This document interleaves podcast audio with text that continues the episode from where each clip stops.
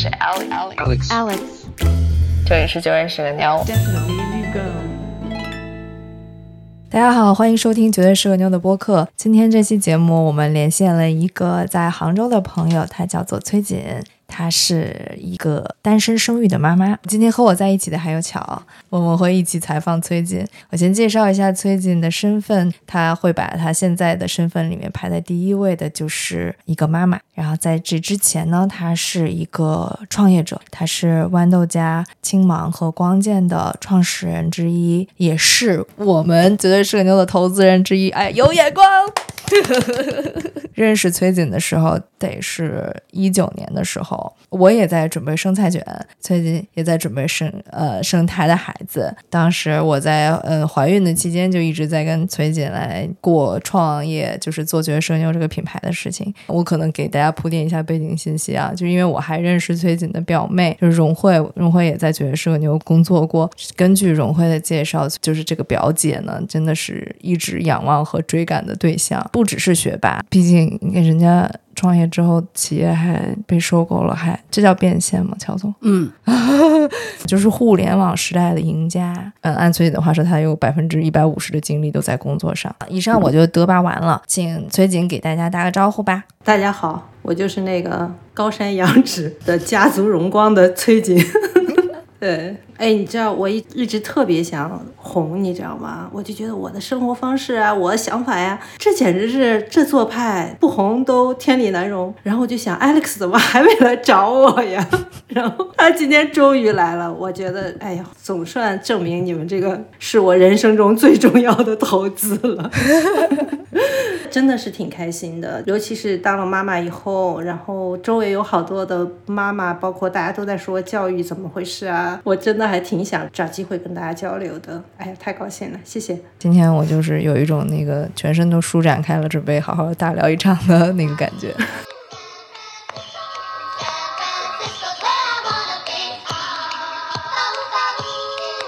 那我先问问崔锦吧，就是你是什么时候想到自己要去做一个单身妈妈呢？你在去做这件事情之前，你有没有给自己拉一个就是准备清单，一个 checklist，要去先准备好什么？相对于是不是准备好，我可能想的更多的是我是不是做决定呢？我就觉得啊，只要我做了这个决定，那后面的准备都能准备啊。我人生好像一直是这种状态。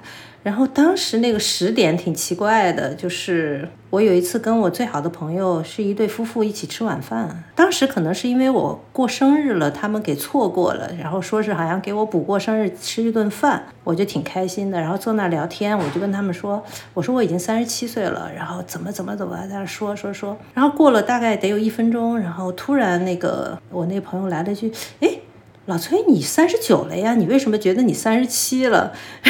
然后我当时突然意识到，我三十九岁了，就是三十九岁，就是是自己没想过的一个年龄，因为它马上就意味着你要四十岁了。嗯，你很少想起来自己到底具体多少岁了。对对对，我以前脑子里有很多很多的事都不需要记录。我到四十二岁的时候，我突然有一天发现，原来豌豆荚一个同事的名字我想不起来了，然后我突然就觉得我的记忆好像在衰退。那个时候我才突然意识到，哦，我已经四十多岁了。啊、我我对年龄没有太多概念，但是当时三十九岁的时候，你就突然意识到自己四十岁了，马上就要四十岁了，就觉得哦，我要我要有个小孩。就是因为到三十九岁了，快要四十岁吗？跟当时你的人生状态什么有关吗？其实那个就是按了个按钮，但是那之前确实可以说是长这么大最低谷的时候。我原来记着，我大概当时还在 Google 工作的时候，有一个人问我，大概那个时候二十八九岁的时候，那人问我说：“哎，崔姐，你有没有什么遗憾？”我当时特自信跟他说：“啊，我这人人生没有遗憾的。”你就想想那个时候那个人生的状态哈，就是跟个小公鸡一样，整天昂仰着头，就是那种感觉。但是那个三十七八岁的时候，其实是我人生特别糟的一个状态。我们那个时候碰到的一个最大的一个变化是，那个豌豆荚，我们在二零一七年、二零一六年的时候，豌豆荚就被阿里巴巴收购了嘛。这这不是个好事儿吗？就财富自由了的事儿吗？可能对我来讲，好像失去更大一点。就是很多人就会觉得，哎，这不是一个特别好的退出方式吗？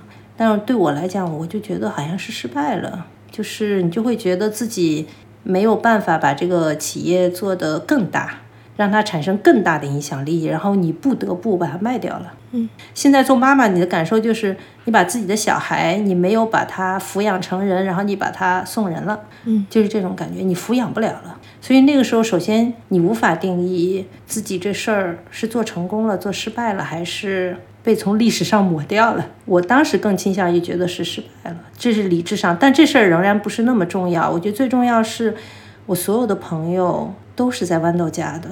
我那时候每天去上班的时候的感受就是早上醒来就是啊，我又要能跟 KT 一起玩了，我又要见到邢松松了，然后我又要和我团队一起做什么事儿了，要跟跟祥林一起工作了，就想起都是满脑子都是这些人，你就特别开心。但是如果没有豌豆荚了，我早上起来我都起不来床，我不知道我干嘛去。就是我们后来中间有一段都要搬到，可能都要搬到阿里的那个办公区去工作。我觉得对我来讲真的没法接受这事儿。豌豆荚对我就像家一样，然后家给卖掉了以后，你就感觉无家可归。嗯，对。然后我有一段，我有一次从那个大阪的机场，然后要回呃回北京，我拿着那个机票，我就觉得我是回北京嘛。豌豆荚已经没有了，我去哪儿啊？然后又觉得要不要回西安？因为我是西安人，我父母还在西安。对。我后来觉得我也回不去了，因为前面不是说我家族荣光吗？但我离一三年时候离婚了，然后你就会觉得你这个家你就不是一个特完美的家了，你就会感觉亲戚经常会说啊，你看崔瑾也离婚了，他现在怎么怎么，大家都带着很惋惜的那种表情来说你这个婚姻的事情，你就觉得家也回不去，你就觉得你到底回哪儿啊？你都没有地方回，那时候就特别想有一个自己的家。当时真的是一个人生特别低谷的状态。我后来还去以色列旅行了一个多月，当时在那儿认识了一个以色列的朋友。后来我们俩聊天，我说：“阿米尔，如果让你选择回到过去的一个时间，你会选择回到什么时间呀？”后来他就跟我说：“就是现在呀！”哇，我当时太惊讶了。我我想过很多种答案，从来没有想过答案是现在。然后他就问我说：“那你想回什么时候啊？”我当时的感受就是，我没有一个时点是我想回去的，反正就是人特别差。我这些年其实经常在想家的概念是什么？家的概念，后来我觉得就是你给自己筑了个壳，然后那个壳里面你干什么，那个家都觉得理所当然。我觉得那个就是家的概念。然后你在那儿，你可以让自己保持非常温暖，然后吃得饱饱的状态。但我那个时候就没有这个这个东西。然后我也不知道家是什么意思，所以当你开始设想，你所以非常需要一个自己家，你首先想到的是孩子，嗯，不是一个一个伴侣，就是孩子是直接就跳出来了，是吗？对对对对对，我就觉得我要有个孩子，我要有个有一个关系，有个温度，然后有人能跟我玩，但确实不是伴侣，你这真的是一个特好的问题。对对，挺是不是因为豌豆荚也特别像是一个孩子的感觉，所以你需要再有一个孩子？嗯，可能因为我刚离婚吧，对自己能处理一个关系，我跟男性之间应该是什么关系？对我来讲，这个题都大到无从下手，嗯，那个状态。而且，是不是如果跟一个伴侣要去进入一段关系，然后再到养育小孩，就不是你一个人能决定的事情了？我那时候没想这么多，因为找一个伴侣真的就。根本没有出现过 在我脑袋里，你知道吗？但那个时期单身生育普遍吗？就是你你是看到别人有这样做过吗？至少在我的认知里是不普遍的。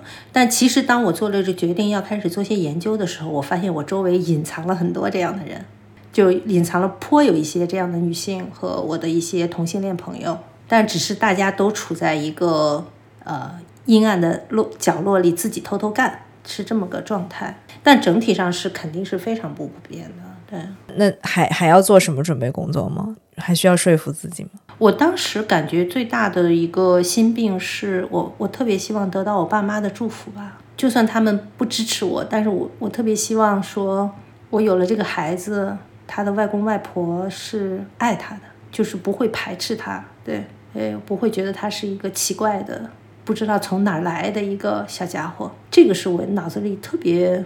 没有办法越过去的一个障碍，所以你爸妈之前有表达过他们对于一个未来有可能的一个外孙外孙女的态度吗？或就是说催没催过你的生育啊什么的？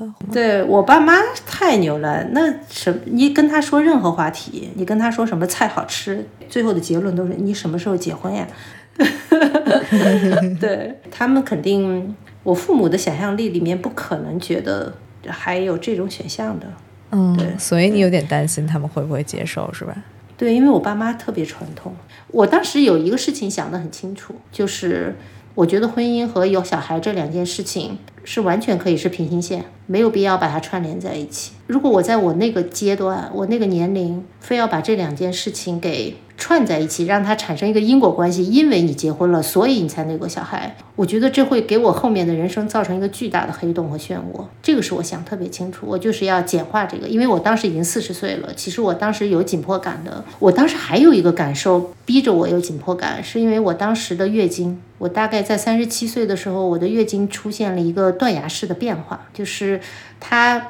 以前我的是很有规律嘛，然后一周几天大概量是多少？我大概在三十七岁、三十六岁的时候突然减半。我没有去科学的去研究过，但我的直觉告诉我，我身体里女性的特性的部分肯定出现了一个变化。突然意识到，我三十九岁的时候，我把这两件事儿很直觉的在脑子里连在一起了。我就觉得它会影响到我去有一个家庭和有一个小孩的这个速度和可能性。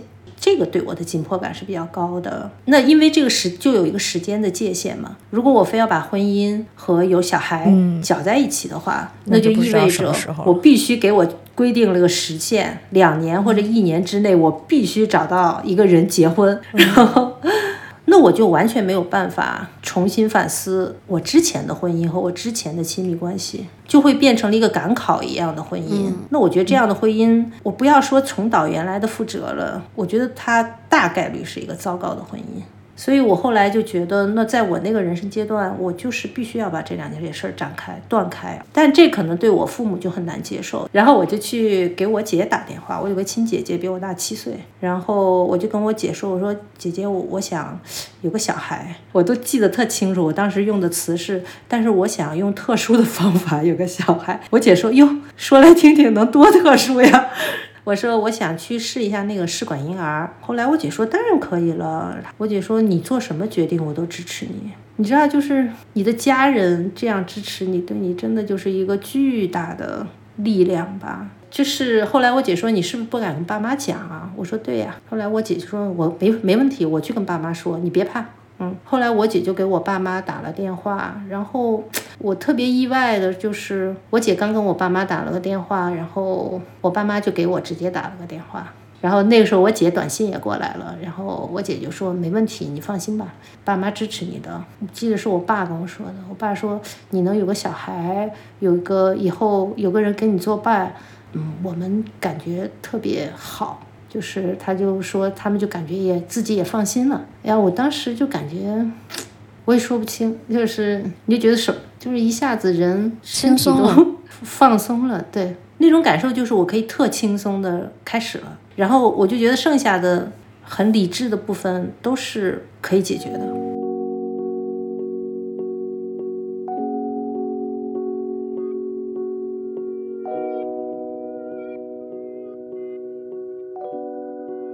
然后我就开始去，确实想找找有没有人这么干过。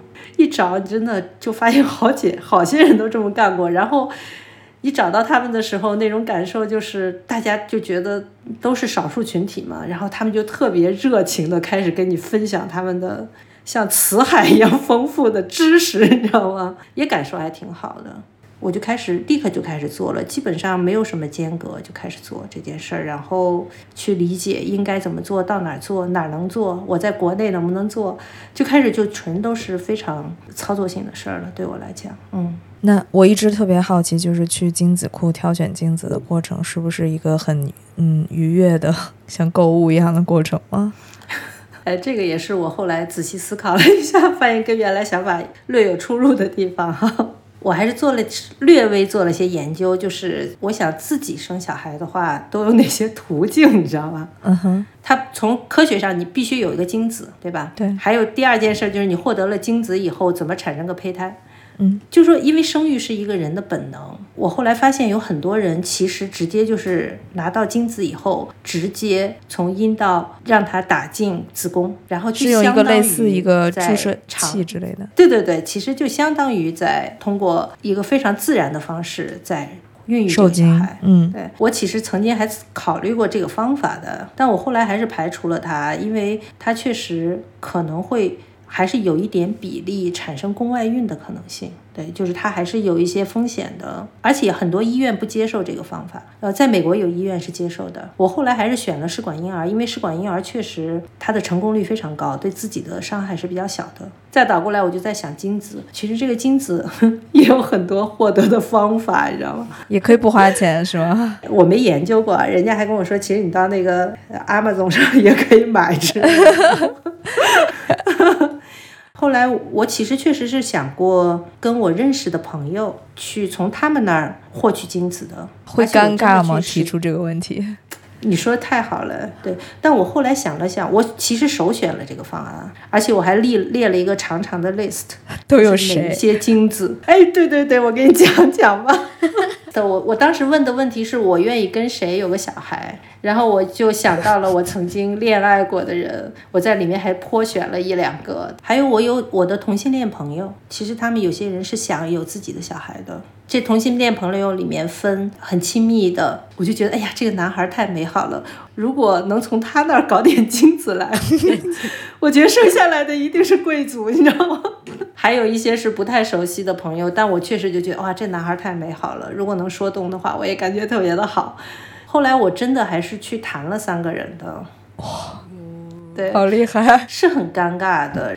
我现在回想起来，虽然气氛非常尴尬，其中有一个人现在不怎么跟我来往，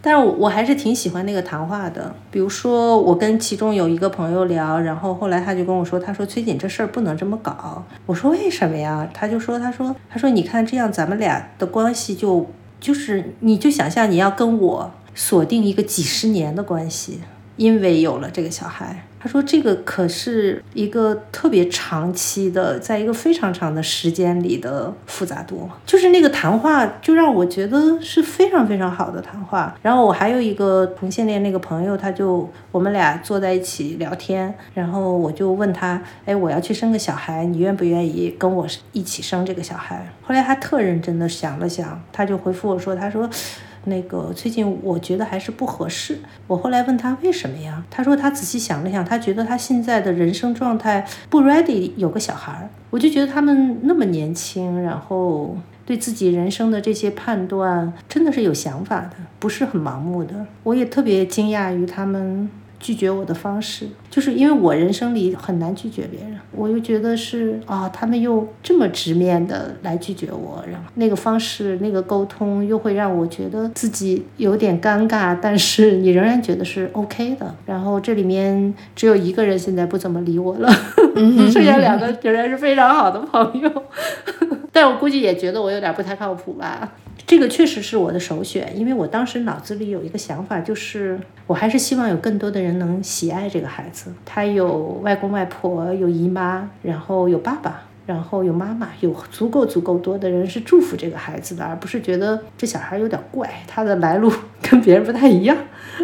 所以其实我当时的首选还是选的想找一个男性一起去怀孕有这个孩子。那如果是那样选的话，就会意味着你们之后真的会生活在一起了。你们又不是夫妻关系，又没有感情，但是还要一起养育一个孩子，感觉是会就是如果发生矛盾的话，真的不知道该咋办了。我感觉这可能是我的性格吧。我一直有个想法，就是说，你此时此刻每个人手里都有一副牌，你就只关心你当下的这副牌，你去把这副牌打好就行了。有可能你手里有一副极烂的烂牌，但是你也要想办法把它打好。所以我一般不太想说，哦，有可能关系太复杂了，然后以后啊会不会还牵扯到这个钱怎么分呀？然后法律上有很多纠纷啊，我一般不想这事儿，我就觉得我能解决。挺像你的思路的。但后来不是这事儿这路都走不通吗？那人生让我选那个另外一副牌，那就选另外一副牌打。对，后来就去搞这个精子。然后其实这是所有选择里最简单的。如果你要去国外的话，哎呀，精子库的丰富程度嗯只有你觉得这怎么这么多选择呢？嗯，就是机构就有很多家是吧？对对对，有很多家，然后而且很还是蛮正规的。其实你你到那种本身合理合法的地方，你会发现它很多东西从概率上是很可靠的。Alex 说那个融汇，我表妹在旧金山，我俩从小就是最好的朋友，我就觉得哦，她在旧金山，那我就去那儿。然后你去了以后，就发现金子库特别多。然后，但是我当时因为有个想法，就是想让这个小孩他能满满都是爱，所以我就觉得我整个生育生育的过程，我希望他是他欢乐的。然后再加上我一打开那个金子库列表，我觉得这不是我一个人能完成的挑选任务。然后邀请我最好的朋友来帮我选精子，然后顺便举办一个 party，能大家能高兴一下。我想让它变成一个 celebration，就想让它变成个庆祝。从你看，我们又选了一个特别好的精子来庆祝一下，高兴一下。哎，精子和卵子结合了，有了个这个胚胎，来庆祝一下，高兴一下。我当时想法都是这种，所以我就找了我三另外三个最好的朋友，其中两位就是那个证明了我不是三十七岁的那两位。我们就跑到他家去，然后还买了吃的，点了外卖，然后就在那些精子库里面去选精子。那个最后我还跟他们说了，这就相当于是竞标，你们知道吗？就是最后大家选的精子需要需要做出 PPT 来，然后要做 presentation，然后大家要投票，然后 对对对，然后才能要胜出才行。然后我们分了两组。每组能选两个，然后要做四个 PPT，这是当时的要求。然后我当时只给大家提了两个要求吧，第一个就是就是得是呃亚裔面孔。我后来把家搬在杭州的一个农村里生活，然后其实那个还是一个呃乡里乡亲的，一方面是很好的熟人社会，你会感觉非常亲密。但是另外一方面，它的坏处确实也就是那个地方没秘密，而且非常的传统和保守。我就希望我的小孩不要过于特殊了，我不想给他的人生再增加难度了，这是一个想法。第一个要求，第二个就是我希望这个这个精子要特有想象力，你知道吗？我是跟我朋友说了这个精子得有想象力的时候，我一朋友来了，我们已经完全没有想象力。一个精子有想象力是什么意思？我就想着，我就喜欢一个人喜欢的事儿特别的漫天飞舞那种。后来我们就开始吧，就开始 PK 嘛。最后胜出的那个金子是一个，他就是一个那种在英国生活的华裔的一个男孩，他长得黑黑的，但是个子特别高，大概有一米八六。然后我特别喜欢他的地方就是，我那天还跟 Alex 说，我说我特别喜欢他的就是他的兴趣爱好。他的兴趣里既有木匠，又有开飞机，就我就觉得这个精子特有想象力，你知道吗？虽然他没什么科学性吧，但是你就感觉，其实你从那个时候开始，你就对你的小孩是有很多的期待的，或者说你对他的人生是有想象力的。而且你知道我对这精子有多忠诚吗？那个哦我其实整个我整个那个试管婴儿的过程特别不顺利，我的直觉是对的，就是我三十六七岁的时候月经有一个断崖式的变化，这个直觉是非常对的。呃，我首先取卵子，我的卵子的那种能够配成胚胎的成功率远远低于，就是非常非常之低，经常可能有十个卵子里面一个胚胎都配不出来。天，对，就成功率特别低。我前前后后取了非常多次卵子，大概六七次是肯定有的。我搞了两年，那每次会痛苦吗？取卵？嗯、我反正就是目的性特强的人。然后我一旦做了这个决定，其他都会忘掉。呃，反正但身材啊各方面还是有些变化。然后包括要给自己肚子上打很多针，其实我现在想都想不起来它的感受是什么。我就像机器人一样啊，这这个时间要打针，嘣儿戳进去，叭一摁出来。对，就是是个目的性特别强的人，其实我感受不太清楚。后来跟医生讨论这个情况，肯定是说明我的雌性激素水平已经很低了，然后导致我的卵子质量不高，生出来的胚胎很难是一个好的胚胎，能成活下去。所以我感觉女孩一定要观察自己的身体。因为我不是这个就很不顺利嘛，你买精子是一管一管买的，我已经不太记得了，可能需要买个两三管这样子。我前前后后得买了六七管，而且每次都是一。模一样的精子，你知道吗？就是那个因为我跟医生讨，后后来其实中间有过讨论，因为这并不科学，也有可能是精子质量不行，是有这种可能性的。后来我就跟医生还讨论，医生还检查了他的血型啊各方面。后来我们俩讨论，觉得可能是我的卵子质量不行，然后我就坚定的买这个人的精子。然后，那你还会再买一些存着，可能给这个孩子未来的弟弟妹妹吗？有人这样做的，我知道。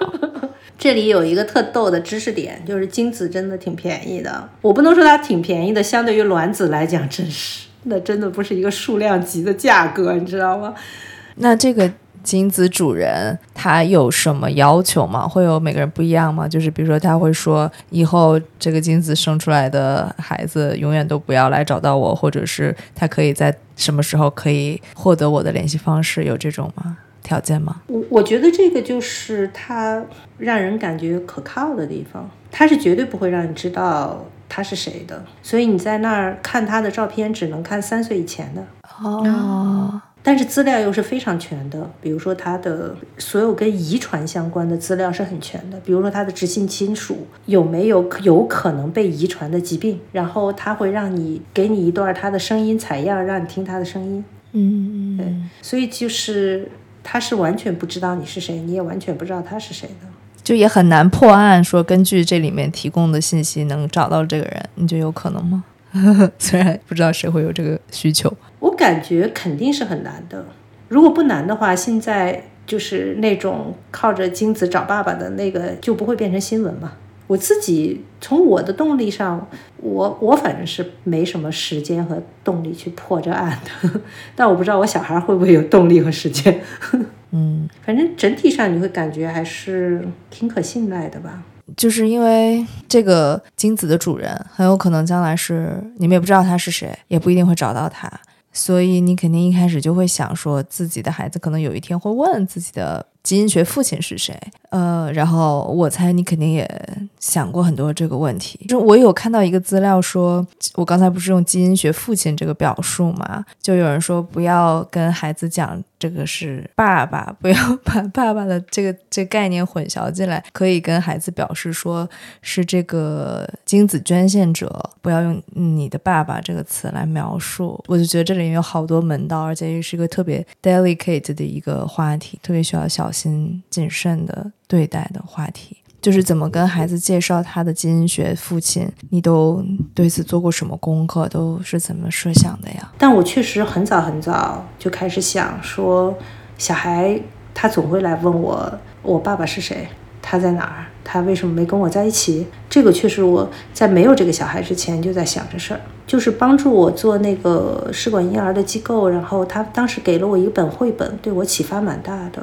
那个绘本就是专门用来给小孩，就是类似于我这样的单亲妈妈，或者说有两个爸爸的家庭、两个妈妈的家庭，对这样子的家庭，给小孩解释他从哪里来的一本绘本。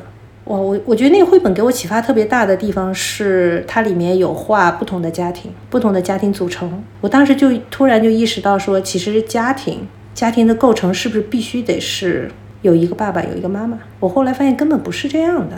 然后自己心里做了很多很多的准备，好像每天都在等这个小孩总有一天要问你这个问题。其实我后来觉得本质是你作为一个单亲妈妈，你特别担心你没有爸爸会对孩子有影响，所以其实你内心是有一个巨大的恐惧在那儿的。然后你也就很担心小孩问你这个问题，你觉得小孩问你这个问题的时候是在责备你，觉得为什么我没有。爸爸造成我怎样怎样怎样？我觉得是本质是自己作为一个妈妈内心这个是这个自己的门槛没过，所以当小孩如果他问你问这个问题的时候，你觉得他在对你觉得他在责备你？嗯嗯。我后来我把这个问题翻译了一下，先翻译了一下，我就想，哎，爸爸到底对小孩意味着什么？然后我觉得爸爸意味着一个精子，然后意味着一个发电机一样的爱。然后意味着一些互动关系，它会给你展开一个妈妈给你展不开的世界。我觉得其实他这个事儿本质是我希望我的女儿和男性未来建立什么关系。当我把它越来越变、越来越翻译的时候，我的这个恐惧就越来越放下了。但是我做了这么多思考和准备，哈，我女儿真的有一天突然就问我，就我们全家坐在那儿吃晚饭的时候，然后。因为我和我父母生活在一起，我们全家坐那儿吃晚饭的时候，我女儿突然边吃边问了一句：“妈妈，我有爸爸吗？”哇，我当时真的就是，我觉得我整个人都石化了，我感觉那个空气都给凝住了，因为我爸我妈，我都感觉他们就是保持沉默，就都在那儿使劲吃饭。然后就感觉那个心里都悬着一个石头那样呀！我当时特别使劲儿的让自己冷静下来。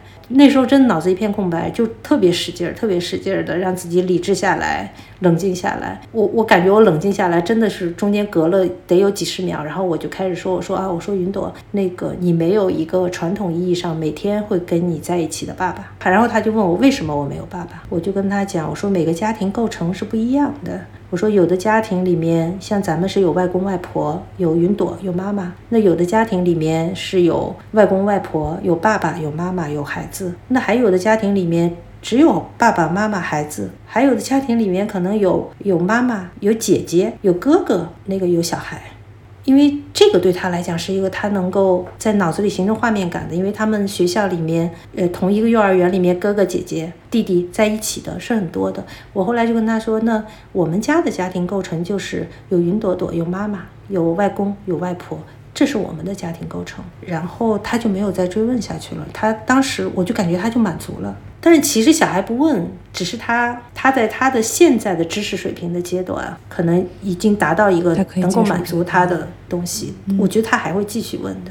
包括其实在他问这之前，他已经过了人生中第一个父亲节。对，其实那个对我们是很挑战的。当时我还为了这个给他的主教老师打了电话。然后当时跟主教老师讲了一下我的情况，后来因为幼儿园一般都有一些父亲节和母亲节的设计，就是包括让小朋友做个手工啊，给妈妈回去带个礼物。母亲节的时候，他们放学的时候都会带一个礼物，说啊妈妈，这是我送给你的。父亲节应该也是类似的这种设计，是吧？对对。然后当时那个老师，我俩还讨论，如果云朵问我，嗯，我有没有爸爸？那个老师说，你要坚定的跟他讲，你有爸爸，每个人都有爸爸。我后来没有用这个说法，那种感觉就相当于你给小给小孩做性教育的时候，其实你本质上你没有办法说出那些性器官，本质上并不是小孩的问题，本质是作为妈妈或者作为爸爸自己感觉说不出口，感觉羞耻。我觉得其实本质是一样的。我就觉得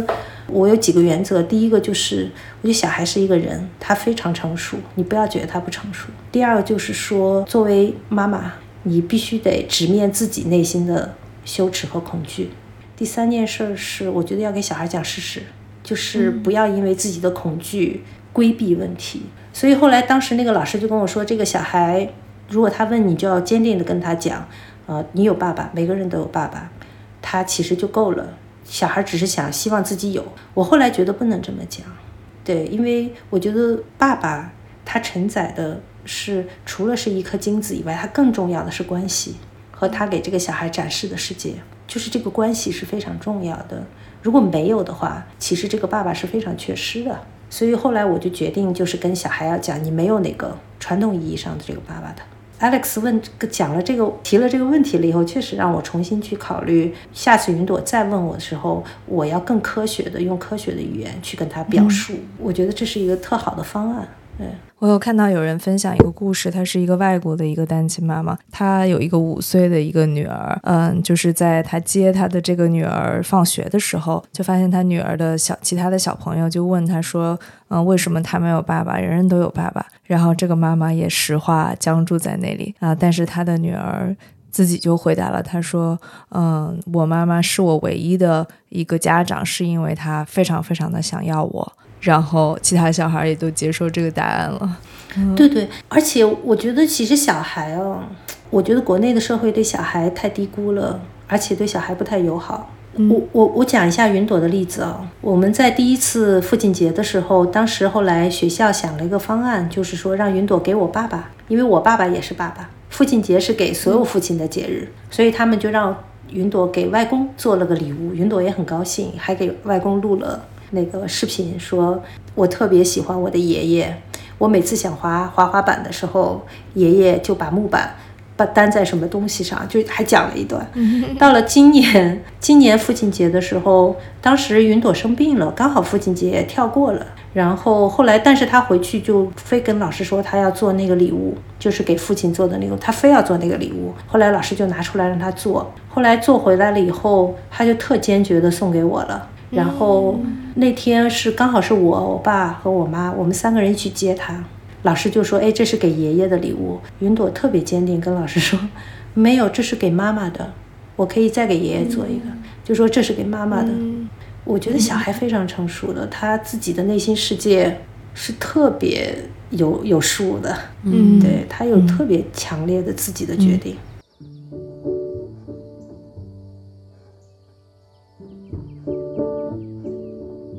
而且其实我也挺想探讨，就是一个男性父亲 对于这个对于这个孩子孩子而言，他能给他提供的什么？我觉得刚才你说的挺好的，爸爸能提供精子，但是我觉得爸爸能提供的爱，妈妈也能够提供。爸爸的互动方式确实跟妈妈有些不一样，但我觉得有时候他们那种特别虎的互动方式，就是特别大的肢体动作的，是因为他们不太会怎么细腻的互动，所以他们就会把自己搞成就是有点傻了吧唧的那样互动那样。然后我记得你那次说的挺好的，就是你你引述一本书，就说这个孩子养育他需要父母还有隔代的亲人，还有异亲是吧？那个是怎么讲的呀？就是那个，如果大家有耐心的话，要去看去看看那个叫《园丁与木匠》。写这本书的人是一个基本上在这个领域，就是类似于行为学的领域，学术界顶级的一个研究者哈。他就是在讲到说，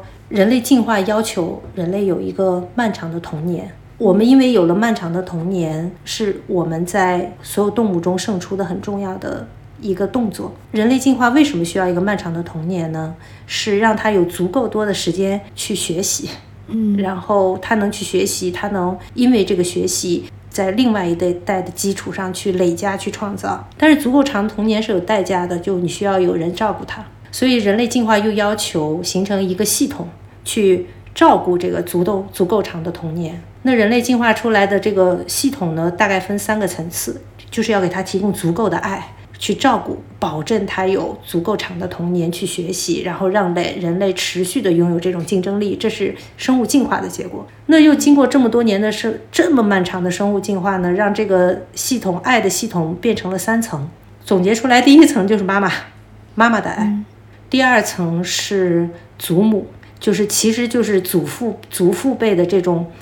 它是一个很重要的桥梁，把传统给留下来。还有一层是异亲，就是呃差异的异，亲属的亲，更大家族的爱。那我们现在的这个现代人的社会还延展出来，把义亲又拓展了一下，比如说学校、幼儿园都属于义亲，但是它整体下来需要你要养育个孩子，让他有足够好的、足够长的童童年的话，进化下来就是得有这三个系统。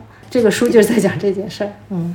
我我觉得听起来很直接的，就是像是平时跟着爸爸妈妈，然后白天去学校，寒暑假找爷爷奶奶，这样 我觉得这一家子人都能过得相对舒服一点。然后这个是开玩笑，但是我觉得孩子确实是能从不同人对待他们的 方式上面，就是习得特别不一样的东西。我觉得我和比如说菜卷爸爸，嗯、在他有时候。发脾气的时候，对待他的方式已经是有一个模式了。但有时候我家突然来了一个朋友，然后处理灿灿那个脾气，哎，就有一种令人耳目一新的感觉。然后他也能够镇住一个正在发脾气的小孩，好像他也能够从这一次的他他跟他自己情绪的相处里面学到新的东西。然后我觉得有更多人的话，就是来自父母那个原生家庭的。对于这个孩子身上童年塑造，对于他的整个人生塑造的影响，也会变得多元一些。嗯、就是不是我的后半辈子都是我童年父母如何对待我决定了一切，嗯、因为现在有更有有其他人加入进来了。我我感觉大家在讨论家单亲家庭的时候，那个逻辑是这样子的：大家想证明，如果没有爸爸，这个小孩就缺失了什么，来证明。嗯。其实我觉得他的心里的有一个隐喻，就是单亲妈妈这个方案不 OK。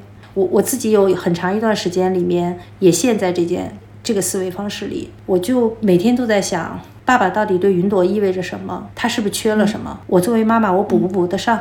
我后来发现，你如果想到这，你如果只想这件事儿的话，除了刚才就是，其实你在想证明单亲妈妈太累了，不 OK。此外，还有就是你常年的那种比较逻辑，我的孩子只要缺点什么就不行，这是一个。你就把这个小孩放在了这个比较的坐标系里面，他不能缺。嗯我后来就意识到这个以前的这种思维陷阱，后来我我就把这事儿翻译了一下，我就变成我作为一个单亲妈妈，我能不能养出一个闪亮的孩子？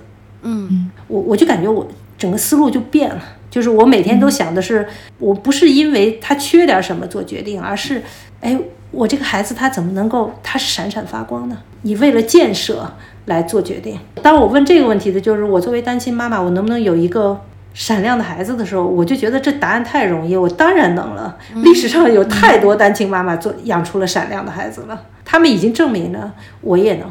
你就一下就变了，你不是说我要养一个没有缺憾的孩子，要第一名的孩子，而是他能不能闪亮，对吧？单亲妈妈能没问题，我觉得这命题变了，所以我就不再纠结于说，哎，他没有爸爸，呃，他会不会缺什么？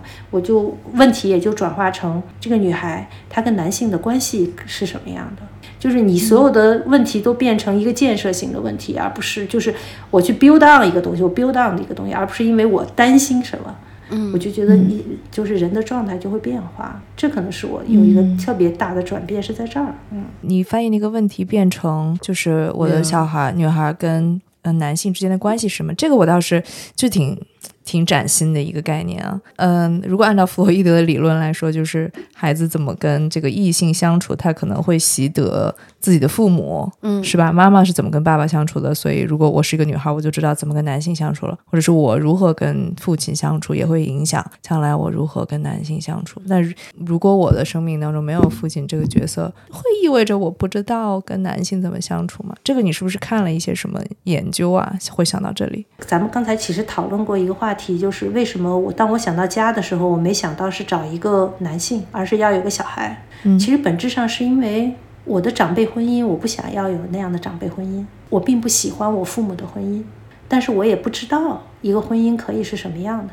嗯对，那这就是我的我的问题，我现在要解决的人生命题。那我也不想迫使自己立刻马上要去解决它，而是我就想伴随着走一走，我看见更多的婚姻，比如说我看见 Alex 和你老公的婚姻。我看见我姐姐和我姐夫的婚姻，我看到更好的婚姻，哦，我就会知道说，并不是所有的婚姻都是我爸妈那样的婚姻的。我就你就看我很奇怪的，我所有的亲密关系，要不然就是跟我爸很像，要不然就是我爸的反面。嗯这就说明我的原生家庭在持续不断的影响我。你是说你的那个伴侣，要不然就是跟你爸很像，是吧？要不然就是他反面，是吗？嗯，对对对你在模仿小时候你父母的关系。对对对，我就需要去察觉这些事情。你作为妈妈，你就要有勇气去为你的家庭要负责任。比如说，我需要给我父母讲得非常清楚。我首先必须意识到，我们是两家人，不是一家人。我的家庭，我为他做决定和做负做决策，我要负责任。在这个满足这个前提的基础上，我们才是一家人。其实这对一个不要说单亲妈妈了，我觉得对一个任何一个小孩都挺难跟自己的父母张口的。你需要有这个勇气去做这个决定。那我知道我家庭的关系，我父母可能比如说他们会为很小的事情产生争执啊，我就会。因为我父母也要生活，这是他们的生活方式，这是他们的互动方式，我要尊重他们。对我要尊重我的孩子，我要尊重我的爸妈，他们可以在我的小孩面前这样互动。但是呢，我觉得我要做的事儿是给云朵去展示更多的夫妻关系，比如说我姐和我姐夫的关系，我觉得特别的好，他们过着非常平凡的生活，但我姐夫对我姐是发自内心的喜爱。我姐就跟我讲，就说她遇见我姐夫以后，她就突然意识到，哇，这个世界上有个人会觉得我这么好。所以他们就是一个完全不同的互动关系，我就会时不时的带着云朵去我姐家住着，或者我去上海就把他放到他家，让他们在，就是你要是给他去展示不同的夫妻关系，然后他就会知道，哦，有这样的夫妻，有那样的夫妻。那这其实本质上是不是说你要让你的爸妈必须变成什么样，他们变不了了，你也要尊重他们的人生选择。而是你让他们存在，然后让给小孩展示特别多的不同的可能性。我觉得这是妈妈要仔细思考，然后做决定的。这我觉得这还是一个挺好的提醒的。我我一个双亲家庭，我好像从来都没有想过给蔡娟展示其他人的那个夫妻关系是什么样的，就是想不到这。我感觉，所以其实大家要坐在一起聊天嘛，因为我我缺这个嘛，这是我的痛点，所以我每天都在想这事儿。我说，其实所以孩子如果就只在一套模板中进行学习的话，他反而会有可能会产生更多的问题，和在之后跟比如说跟男性相处的时候，可能会有更多的一些 daddy 事物会影响他。但反而我觉得，在这个角色没彻底没有之后。他可能能看到的是更多的那个关系，他就不用再盯着那一个人去看了。他看到了很多种可能性。对对对，可能。对对对。我觉得从从我们成长的经历来看，我们留下了那么多的 daddy 是没有解决，说不定其实是一个挺省事儿的 发展可能。我感觉确实要特别小心的去审视我们的成长和教育，因为时代变化太大了。最简单的，我觉得我父母那一代，他们必须一夫一妻制。来解决这个问题，因为他们太穷了，嗯，他们太穷了，他们真的需要互相帮助才能养育孩子。我觉得那就是那个时代，他们这是他们唯一的选择。但是现在不是这样的，我觉得时代变化太大了，所以因为这个断裂太大了，所以我觉得就做妈妈、做父母的，真的要好好想想自己身上的那些奇怪的 想法，那个传承下来的，然后哪一些。可以让他继续向前，哪一些到我这一代为止。那除了你带他带云朵朵会看其他的夫妻关系之外，嗯，虽然你不再看待就是他没有一个传统意义上的爸爸是一种缺失，但是好像你还是在做一些努力，就是好像要弥补一些他没有的那个东西，或者爸爸那个角色能做的。对对对。对，因为我感觉我手里的现在这副牌告诉我的是，我们家里的男性角色就是太单调了。他要从托班上到幼儿园的时候，他们那个老师还问我要不要去选云朵朵特喜欢的一个男老师的那在的那一班。我后来想了想，我觉得不用。对我就觉得他喜欢的那个男老师每天都能见到，他们俩还一起上画画课，然后我就觉得要让他看不同的男性。所以我就让他说，哎，我说他如果不排斥的话，就选另一个班吧。那个班里有一个另外完全不同性格的这个男老师。嗯，我说就选那个班吧，然后让他看看 David 是什么样的。因为我发现云朵喜欢的那些老师啊，真的就是特别的温和。我后来就跟老师说，那个如果云朵不排斥的话，就让他去一个他完全陌生的那个男老师班。挺好的，我我得面对我手里的这副牌里，我现在对他的一个判断是，男性角色就是太单调了，我要让他丰富起来。哎，我觉得这个其实不管是单亲家庭还是还是传统家庭，我们都会面临的，我们生活中的女性形象和男性形象很单单调，所以带着孩子去认识更多的人和更多人相处，我觉得挺有意义的。爸爸妈妈们多交朋友呀。其实，在很多双亲家庭里面，也我也听过有不同的妈妈都希望，比如说这个幼儿园里面多一些男老师，因为即使家里有爸爸，然后那个爸爸也会不在，然后妈妈们也会觉得孩子接触的都是女性，是阿姨，是妈妈，是外婆，是奶奶。确实，反而崔阿姨可能更有这个意识了，因为对，反正肯定就是因为。这是个心病嘛，就去想这个是到底是怎么回事儿，然后找到了那个是本质是小孩，嗯，这个女孩跟男性关系，而且她的那个性取向是什么还不知道，也许她以后不用跟男人打交道。对，但我觉得这也不是。我后来还有一个讲感觉就是弹性吧，人关系的弹性。嗯，你你跟男性的关系不是说不是恋人。就是 nothing，对这个关系灰度很大，可能它浓度最高的时候是相爱的人，然后另外一头是不认识，老死不相往来。我觉得这个灰度特别的大，它可以是咨询一个呃疑难杂症的问题的朋友，也可以是聊天的男性朋友，也可以是一起出去旅行的男性朋友。我就觉得要让这个关系有弹性。所以我感觉其实就是不用太绝对一个事情，就说哦，他跟男性的关系，要不然就恋人，要不然就不说话。不认识。我感觉不是这样的。我记得你说你会那发现爸爸出现多比较真的是重要一点场合是幼儿园运动会的时候，就是家长也要参加运动会拔河什么的，是不是类似那种时候？感觉爸爸在这个时候终于有点用了，都出现了。对家这个家庭没有爸爸，可能这拔河就是有点容易输，除此之外应该没啥。对。平时你只能见到妈妈，一到运动会，爸爸们都来了。然后你走进那个场地，你就会觉得哟，都有爸爸呀，原来有呀。对，可能这个对我也有点挑战吧。就是反正我从有云朵开始，或者在那之前也健身，但是有云朵开始有。我那个时候在旧金山想有这个孩子的时候，我当时住在那个呃金门大桥的北边。我每天要去医院，要开过金门大桥，因为开金门大桥开的还蛮快的。然后你知道很多电影就是那种地球毁灭的剧，都是把金门大桥一个怪物出来，把金门大桥给炸了。然后，然后我开在那个上面的时候，那种感受啊，那个心里就是觉得我要特别强，我要非常 strong，我要把这个孩子养得很好，包括我要四肢非常发达，我要能够像别的男性一样抱他很久。我要带他去徒步，我要带他去世界能走很远的地方，不要因为我的体力不 OK 就不行。你到了那个运动会的时候也是这种感受，你就觉得别的爸爸能够抱着他跑，我也能抱着他跑。事实证明我做到了。嗯，就我有时候看着那些爸爸，我就觉得这太弱了吧，这得从小没参加过体育锻炼吧，就这种感觉，你知道吗？但是我这个心态，我不能说他特别的。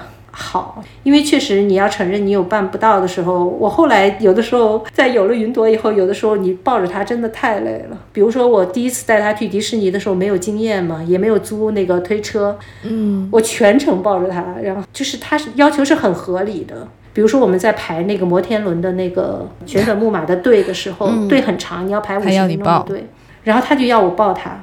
然后我后来就想，在我这儿算不合理的要求。对，对我觉得是合理的，因为我后来就在想，他为什么哭的那样子让我抱他？我后来觉得是因为他太矮了，他站在那儿只能看见别人的腿。嗯，他真的需要看见摩天轮。嗯嗯，所以后来我就抱他，我就坚持抱着他，他让他看这个摩天轮。但是那个时候你真的是很累的，那时候我就突然在想，哎呦，爸爸好像有点用。对，我的心态里面就觉得你要自己能做一切，我觉得这是不 OK 的，这是你不可能自己做一切。但是确实，我觉得有一点是可以确信的，就是你可以非常强壮，就是你确实是可以在一个 幼儿园的运动场上跟男性赛跑是没有任何问题的。对对对对。如果我今天从头回头看，我要不要有个 checklist？我肯定有个 checklist 是要健身。非常系统的、认真的健身，因为你真的需要体力，而且你在精力。嗯，对。之前我们跟另外一个嘉宾张婉婷，嗯，她就吐槽她老公说他们家娃已经挺大一只了，但是这个那些男的当爸就是要玩一个帅，就是要单手抱。然后后来我观察，我送蔡卷去的幼儿园里面有一些爸爸也能真的就是只。只单手抱绝对不可能，两只手托在孩子屁股底下绝对不够帅。其实我听完你那说这么说之后，我倒觉得哦，我可能是因为既有爸爸也有妈妈，所以我就没有一种给自己的心理压力，说我一定要越来越强壮才行，要不然我我不能接受自己抱他累了，我就不想抱他了。但我觉得这这方面你可能你你就对自己的要求跟我不太一样。我我自己观察就是有有爸爸也有妈妈的双亲家庭哈。会导致妈妈退化，退化怎么讲？我发现有很多那种双亲家庭的妈妈会觉得自己不会开车，哦，就是怀孕了以后开不了车了，有一个依赖。对我，我原来也老觉得我自己没有方向感，但因为有了小孩，我需要有方向感，你知道吧？嗯，对，你要照顾他，又要有方向，你就发现其实自己有方向感。比如说，在做一些大的选择的时候，妈妈就说：“哦，爸爸阅历比较多一些，选幼儿园最后决定是爸爸决定的。”我觉得就是妈妈其实让渡了自己的智慧。我我自己做了单亲妈妈了以后，我自己感觉好像我我这些能力全部都生长出来了，而且我特别骄傲。我觉得这本身就在我身体里。我明白你说的那个意思，我的一个视角是，我有时候看到这个孩子的爸爸，他不具备跟我一样的能力，我会因此而很愤怒。就是他不知道怎么给蔡卷挑衣服，或者是怎么给他买鞋，需要什么他是舒服的，因为他都不做这些，这些我都都做好了。然后他这些能力都没有经过培训和培养。我倒是觉得，如果没有这些爸爸，我会像你一样，我觉得我都能做到，然后我也都能做好，然后对此我我对我自己的感觉也会非常好。但现在是我这些能做到也能做好，但是那个人他没有在做事的话，这会给我带来的就是不爽程度非常高。这种就是我我没有的感受了。对对对，我觉得。其实可能确实我没有双亲的那种感同身受嘛，还有可能能想到的事情是，确实是挣钱，因为这个社会还是以双亲家庭为主嘛，所以他他的购买力和定价，一盘饺子的价格是按这个一个家庭能够支付的价格来定价的。那我觉得对于一个单亲妈妈，你是要挣出一个家庭的收入才能去购买这个饺子的，我觉得这是一个特别现实的。一个点吧，那我也我并不因为我是一个单亲妈妈，我的挣的钱公平的来讲打扮，我能只交一半的钱，我不能。如果我们不考虑挣钱效率的话，你需要挣花两个人的工作时间才能挣出一个家庭的钱，这是一个很实际的事儿，所以确实就导致我，要不然在挣钱，要不然在带娃，你知道？嗯，就是你不能休息吧？嗯，对对对。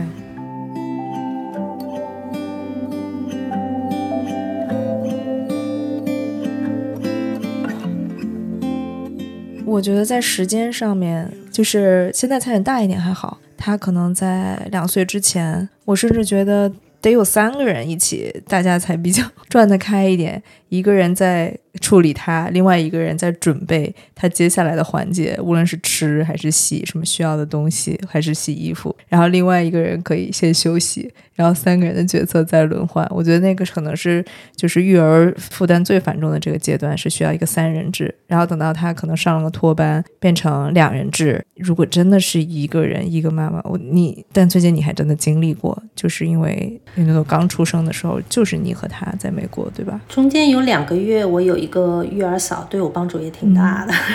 嗯，对，剩下都是大概有八个月吧，都是我自己带他。我人生中第一次把工作辞了，没有工作，就在那个阶段，就是因为我真的坚持不了工作了。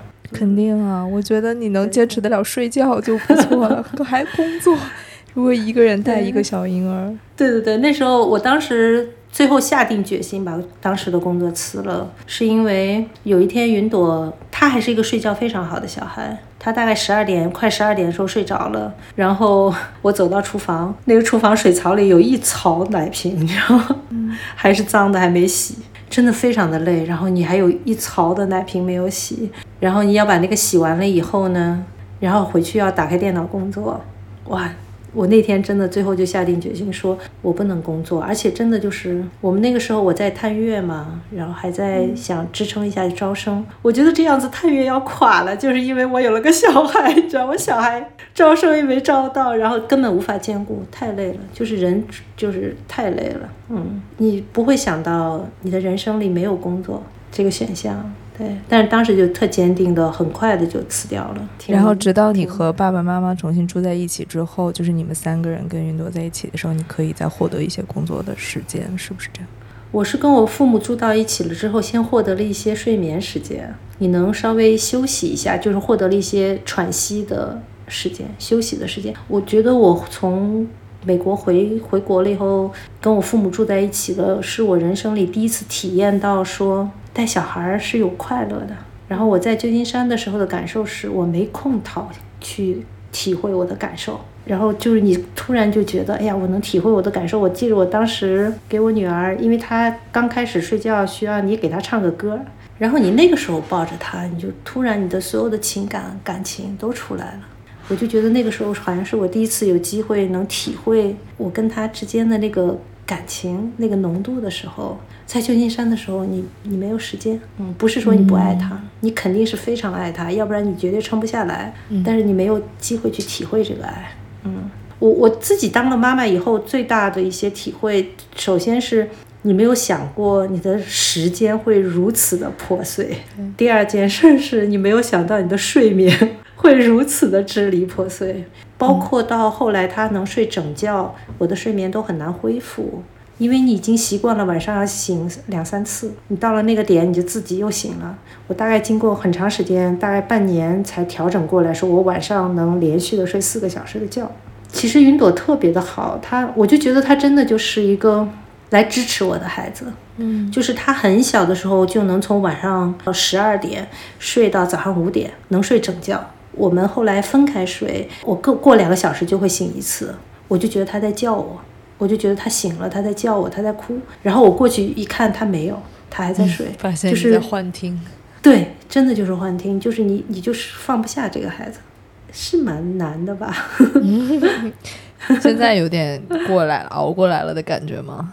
当然，你说自己是妈妈的时候，你一方面想到的是自己的辛苦，但我感觉还有一个东西是让我感受特深的，就是我我有一次，因为云朵，我两岁就送她去上托班了。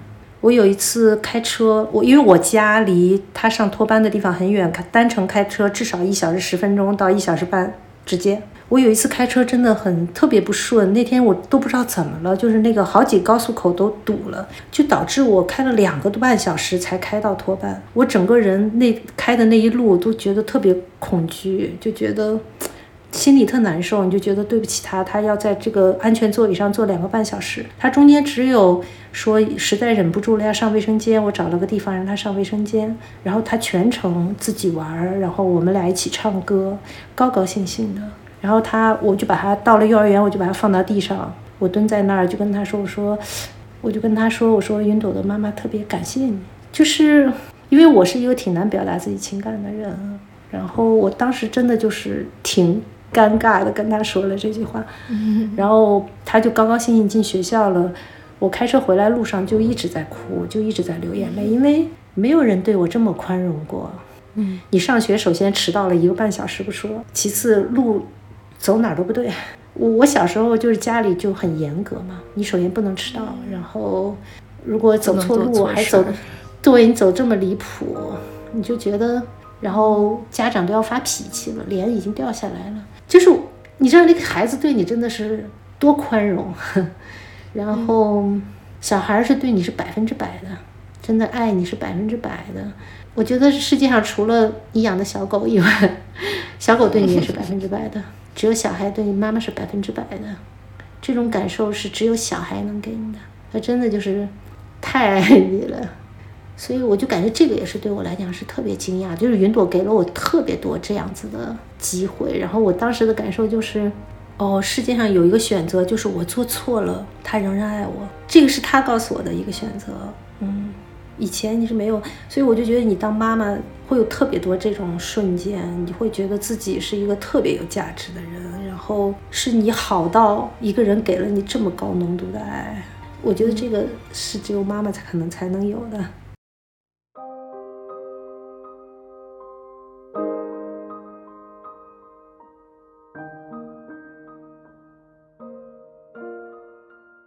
你现在安排自己时间的？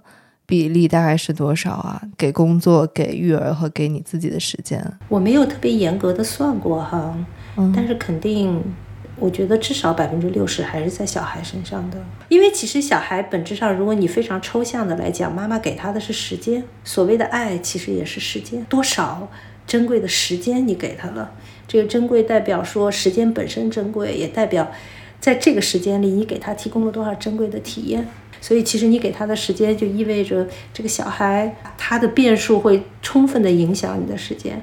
哦，比如我今天早上本来是想先去健身，然后再过来的。对我都算好了，我几点到健身房做一节常规，然后再打一个拳击，然后我过来刚好能够稍微冷静一下，喝杯咖啡，再把提纲看一下，我都算好了。但我昨天晚上就只能取消，因为云朵最近就鼻塞的很厉害，导致她睡不着觉。他睡不着觉，对我来讲，我就觉得他的睡眠时间要比上幼儿园准时重要，因为他睡得晚嘛，他晚上睡眠质量也不高，我就不要叫他，我就要让他自然醒，那就可能导致他可能八点九点才醒来，那我就没有办法去健身了，那我就只这计划就白做了，所以肯定百分之六十以上还是是在这个小孩身上的，然后但是我我的生活里现在规划是这样子的，就是。我我首先肯定还是我的小孩，其次是我的工作，然后再其次是我自己的时间，我要充分的保证这三三段时间。那我的工作呢？我为了让我为了让我的时间好一点呢，我现在只做它，又像是我自己的时间，又像是工作的工作。就是我非常喜欢的事情，能让这个时间幸福感高一些，不是纯消耗。然后，所以那我可能只做跟写作相关的，能让我进行大量阅读的内容创造的，或者我觉得特别好的品牌的品牌咨询，那我就会特别精心的去挑选这个时间。然后我自己的时间是，我要保证我的运动时间，我要保证我的看书的时间，要特别。精巧的去规划这个时间，你就会因为你的时间太珍贵了，你反而去做取舍。后来人家好多人都说呀，崔姐你现在变化好大。我说怎么变化大了？是穿的破破烂烂吗？他说对对对。他说你现在是当了妈妈以后不在意了吗？我说不是不在意呀，绝对在我的 list 里面。但是时间一规划到那儿的时候，哎，没时间了，没了。还有就是说你需要去想这事儿跟你你怎么教这怎么想带这个孩子是直接相关的。比如说。我就两岁开始，云朵她她吃饭就自己决定，只要她不想带这个围嘴的话，她就可以不带。所以这会导致的直接结果是，我的衣服也贼脏，她的衣服也贼脏。那你就需要做一些决定，就是我现在只给我俩买能够在洗衣机里搅的衣服。对，所以就是说，你做妈妈要产生一些新智慧，所以你可能不能既要又要还要，你就一定要去放弃一些事儿。所以，比如我现在经常穿的都是那种运动服。然后每天我都换，但是直接塞进洗衣机里搅。那包括我的运动方式，那比如说我现在就是尽量骑车，因为你没有时间运动嘛，所以的话我就会把车停在云朵幼儿园门口停车场，我有半个月租，然后也很省钱，一百五十块钱能放一个月，我超开心。同时呢，你就逼着自己要骑自行车。然后我现在租的这个自己的这个小办公室，然后它是在六层，我每天就是要求自己爬楼梯上下。你把这些全都要用出来，就是你要想想办法。嗯，所以就是肯定孩子肯定是一个大头，然后非常大的六十七十，我觉得都有可能。但我觉得你挺好的一个地方是，你可以说出来，我现在最重要的就是孩子，我要给孩子最多的时间。我觉得我可能心里也是这么想的，我就是不敢说。你说呗，你说呗，说了我就我就我就会对对团队内疚啊，就是我不靠谱呀，没有好好的干活，没有工作，我都那个不上心，大家都觉就觉得。你也花了钱的，花了钱给你们是吧？这个我还是很重视我自己的时间和蔡总的时间的。哎呀，你看我我就没有想过这事儿，我想的只是我觉得有时候有点内疚，没有给云朵更多时间。哦，那你真的是一个我很羡慕的状态哦！你的工作就是挑选来我做这件事情，是为了让我享受的，就是你既不为别人而工作，也不为钱而工呃工作。但你刚才说了，就是还是还是需要挣钱，因为一个人带孩子。我我感觉可能这个小孩是加速了我对工作的想法，但我之前其实对工作有一些特别大的变化的想法。你是不是一直挺依恋工作的？对你描述一下你以前的工作强度是什么样的？我从十七岁开始啊，没有节假日。为什么十七岁呢？因为十七岁的时候是高二要到高三嘛，我就要高考冲刺嘛。那时候还少一点呢，那时候要保证十二点以前要睡觉，就是每天从早上七点半进学校就开始学习，然后一直学到晚上十二点，连春节都不过。就你上大学也没有玩吗？我高考也努力，但我上大学就去玩了。哎呦，你可不知道，我觉得我上大学比我高考还累呢。我爸妈他们或者我们学校的人可能都觉得我稍微有点超水平发挥。然后我考的北大嘛，哎呦，我那些同学你知道吗？都考托福考满分的，你知道吗？我的妈呀！所以不上北大，我们班没考上。对，我们班的同学托福满分都不是说是什么一个两个，所以其实我高考以后更累了。然后你再想想，我后来工作是先去百度嘛，然后百度又是个创业公司，创业公司那时候九九六算什么玩意儿啊？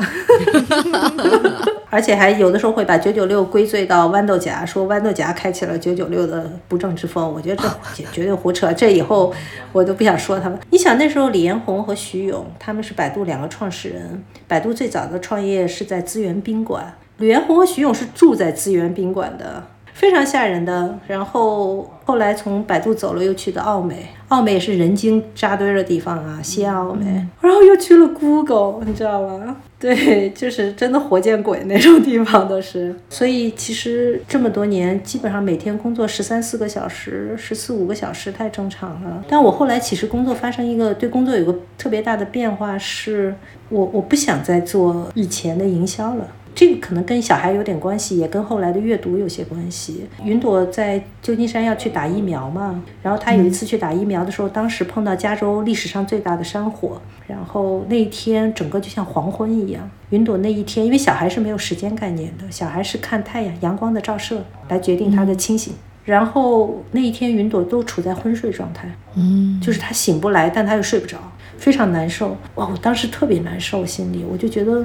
我就觉得我不希望我的小孩以后是在这样子的世界里生活的，然后就开始在想，我有没有办法做些事情，是能让我小孩的以后的世界变好一点的，就在想这些事。我以前有很多很多很多很多的衣服。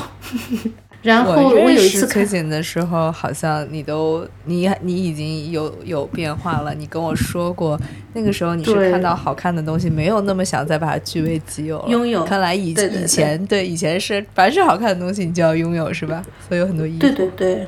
就是有一次，我妈因为我搬到南方来嘛，北方人没有这个预期，就是南方很潮湿，我的衣服都发霉了。我妈妈就，我妈已经七十多岁了，其实年龄蛮大的。我妈在院子里把我所有的衣服一件一件拿出来晒太阳，因为那里面大量衣服我都不穿了。妈妈七十多岁了，然后呀，真的太辛苦的帮你搞这些事情，我当时心里特难受，我就觉得我不需要这么多东西，反正就这些小事儿吧，就开始积累着，就我对我。给谁做营销，就产生了一个非常巨大的变化。然后当时就特别，也同时也在考虑自己的下一份职业。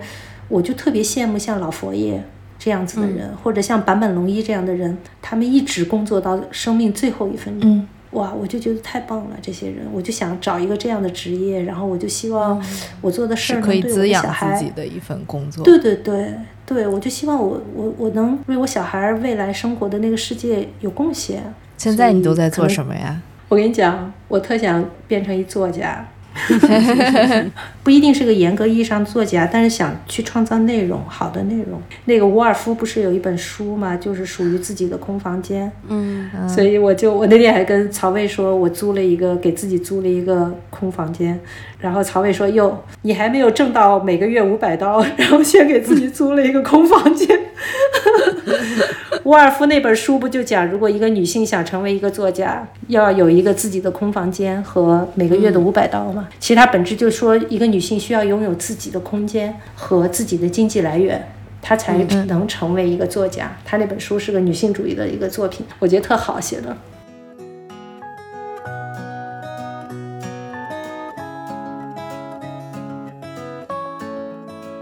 哎，有一个问题。单身生育之后会影响你的 dating life 吗？这个问题对我不是特有效吗？不是，我这不是还没想清楚我跟男性的关系吗？我自己感觉我内心还是挺充盈的，嗯，就是情感上挺丰沛的，我好像不是特别缺失什么，所以。你你找一个 dating 的对象，要就是你要情感上有一种有一定的满足，性生活上有一定满足，情感上我确实不缺失，我感受上，剩下那部分我觉得是不是一定非得找个男性解决？你找工具也能解决啊。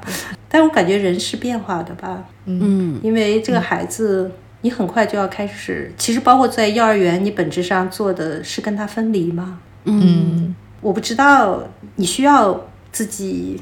痛下决心，慢慢的跟他分开嘛？他会是一个跟你在不断分离、不断分离、不断分离的。我不知道他跟我分离到一定程度了，我我的想法是不是有肯定是有会有变化的？嗯，我就觉得很有信心，是怎么回事呢？你对于单身生育开始有了信心，而且我只用去处理一个非常单纯的关系，然后好像跟以前传统家庭会带来的那些忧让我忧虑的地方。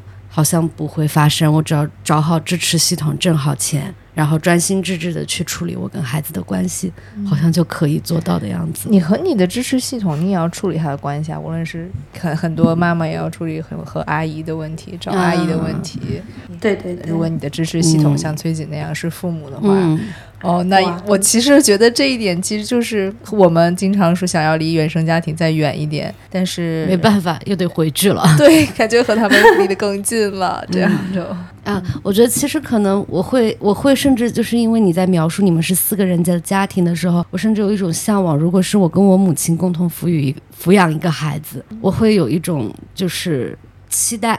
不用，不要美化这个关系哦。我我跟我爸妈的关系这两年是冰点，嗯，我觉得这是特别痛苦和折磨我的事情，是我最近想通了，就是伴随着云朵，嗯，跟我父母生在一起，生活在一起，我每天都会被按钮，我。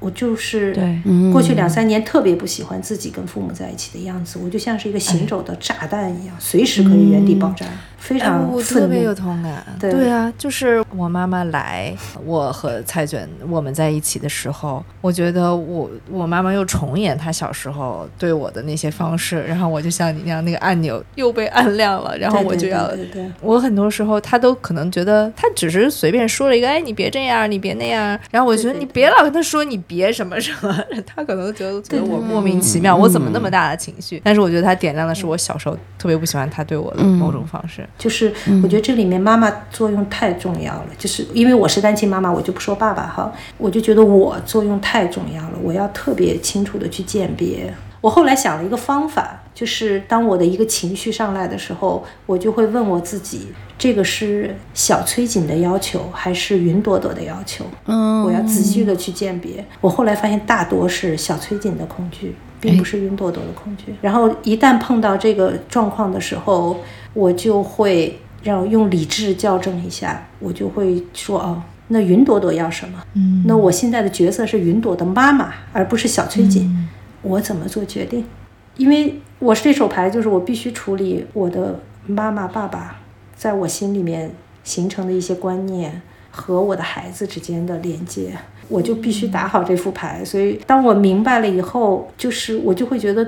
这是这个孩子给我的福音，我现在就跟我父母就和解了。这个词有点蠢哈，但真的是这样子。你比如说，我现在想到的事情就是，我们为什么要追溯原生家庭给我们造成的这些呃嗯所谓的伤害？我后来觉得，我现在想通的事情是，我们去追溯这个伤害，不是为了追责，就是爸妈，嗯你们怎么就不好？对，你怎么就不能多看本多看几本书？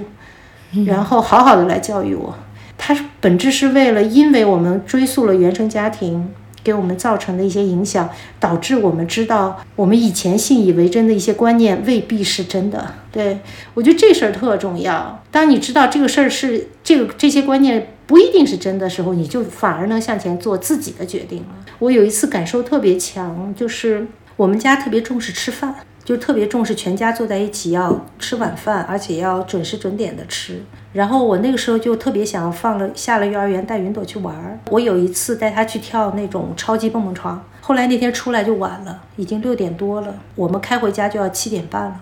我我那天开车特别恐惧，我就真的就是特别恐惧，我就觉得完了完了完了我。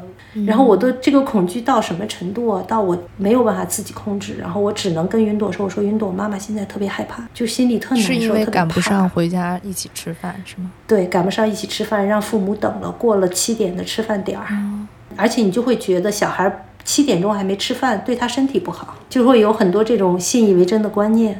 然后我就跟云朵说，我就没法控制自己这个情绪，我就跟云朵说：“我说妈妈好害怕，妈妈好害怕。”后来云朵就问我：“你为啥害怕？”他就说：“为啥呀？”我说：“我们迟到了。”我就跟他说这个。后来他就说：“没事儿呀，没事儿啊。”那个我说：“那你肚子饿不饿？”他说：“有点儿呀。”我说：“那你吃个苹果行不行？因为我车上会给他带吃的。”他说：“行呀。”嗯，他就去吃苹果。因为跟他说了，我的负担就放下来一些。然后我回家就开始想，我为什么这么害怕呀？嗯。其实就是因为小的时候家里准时准点吃饭很重要，家长认为准时准点吃饭是你的身体基础的一部分，然后是一个良好的生活习惯，对，就会有很多这种观念。你回家了以后，你就会发现你的爸爸还是会给你掉脸，但是这事儿已经不重要了。所以其实就是我们回溯原生家庭，是真的就是是让我们能够知道，我们以前信以为真的必须准时准点吃饭，否则就怎样怎样，那个观念是不可靠的。然后你就可以做决定说，哎，我今天晚一点行不行？我今天可不可以多玩一回？哦，如果不行的话，我带一点吃的行不行？你生活的灵活度就有了，你就能向前了。对，你可以像一个成年人一样思考问题，而不是又回到自己当时那个孩子的时候，只能父母只有父母那一套是对的。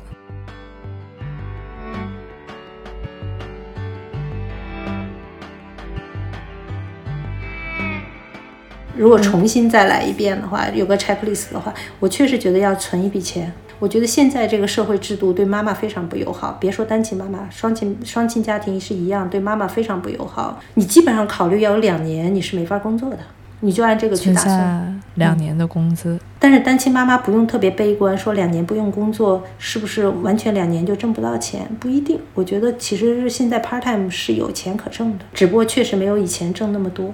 这是我很理智的一个想法哈，然后二个还有一个确实就是你要考虑一下你的你自己的成熟度，就是你作为一个独立个体的成熟度，你 handle 不 handle 得了和你的爸妈一起抚育这个孩子，我觉得这事儿是这样想的，嗯，如果你自己没有足够的独立，我是说精神上哈，足够的独立的话，其实这个关系真的是很难处理的。嗯。嗯，所以其实有人经常会问我说，要早一点生孩子还是晚一点生孩子？嗯，我个人觉得晚一点。晚一点的好处呢，真的是你足够成熟，嗯，然后你成熟到，当你碰到和原生家庭的冲突，当你碰到和丈夫的这种冲突，因为有个小孩，他真的是个缩影，一个特别凝聚所有的不同的点。的地方，你你成熟到能够自己感觉说，哎，我可以 handle 这事儿。另外还有就是晚一点的话，就好处就是他的经济比较成熟嘛，你容易有存款嘛。然后看书，我真的是觉得，我觉得要好好念书吧。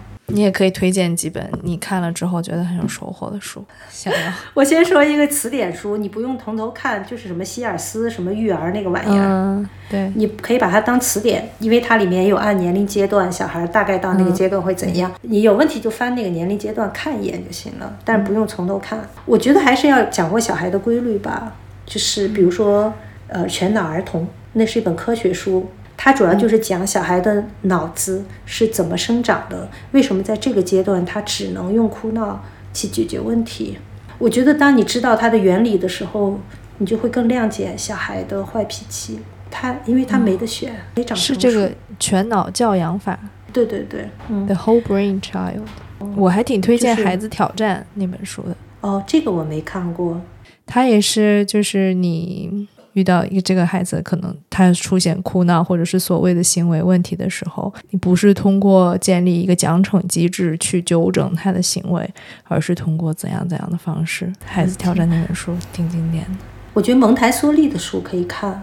我可能会觉得写的最好的是那个吸收性心智，因为那个是他去世前两年的一个论论文和演讲的集合。但这本书因为它非常难读，所以如果要做个入门，可能会。对有的人就看一看就放弃了，那我觉得他的其他的，我觉得可以从他简单的开始看。我自己看吸收性心智会感觉特别好，因为它核心是在玛利亚蒙台梭利本人写的书是吧？对对对，原著对，嗯，因为他其实讲吸收性心智是在讲小孩是怎么学习的，对，所以你看了这个，你就会发现小孩的学习你不要教他。你你看了这些书，你就会越来越相信小孩。那今天哦，刚才可以收到你的几个忠告，给其他要有准备思考单身养育的妈妈、准妈妈们，对，要存要存钱，要健身。我可能会觉得，第一是要存钱，第二是特别理性的去规划自己的支撑系统。对，谁给你做饭，谁能帮你搭把手带孩子。然后第三件事情是。要念书，这个书除了养育，去真的是理解孩子是怎么学习的，怎么认知的，然后理解他头脑是怎么成长的，就是知道他的成长规律，按规律办事。呃然后另外一方面，我确实觉得，如果你是跟自己的父母一起的话，我觉得要看点心理学上的书。要是把先把原生家庭这件事情给搞明白了，可能也要花上不少年。反正我觉得真的要念书，就是我自己念书的感受，就是我们今天碰到的所有的问题，人家都碰到过，书里嗯都仔细的想过，嗯。还有一件事儿就是，确实是要要有强壮的体力和精力，嗯。然后最后一个就是，我觉得就是更关心小孩的精神，少关心他的身体。嗯怎么讲？就是我觉得妈妈在很多的她的身，就是吃喝拉撒睡上面，尤其是她长大了以后，搞得太细致了，把精力都耗在那儿了，然后觉得嗯这样是一个好妈妈。我觉得，嗯嗯，这肯定是个好妈妈，但是不要在这儿追求价值感。对，睡眠训练什么的，都是从出生新生儿就开始了。对，我觉得不需要搞那些事情，嗯不需要搞那些事情，包括小孩吃什么奶粉，小孩奶量够不够，我觉得这都不重要。他是不是到这个时间了，有没有说够五十个词，一都不重要。嗯，对，那都是写在基因里的。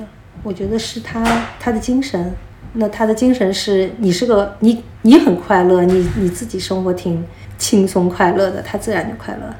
我觉得单身妈妈是能养出一个特闪亮的孩子的，这毋庸置疑。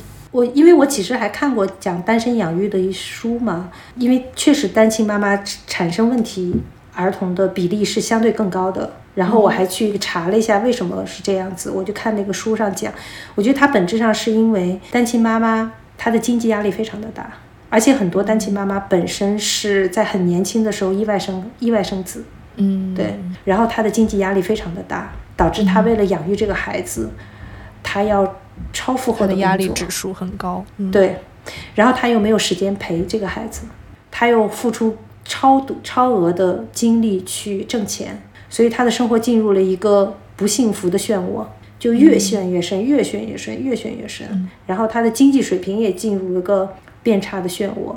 就是不需要美化单亲妈妈的生活，但是需要规一定，这肯定是真实的。我就需要去规避这种不幸福的陷阱，就是过度劳累和过度的贫穷、经济情况的恶化造成的问，肯定会有的问题。嗯，是的。对，嗯可以，大家如果观众朋友们有什么问题，可以留在评论里面，然后我会帮你们去问崔姐。嗯、如果获得答案的话，我就嗯在评论底下回答大家。那我们就送给互动呃来互动最多的朋友一本崔姐刚才推荐的书吧。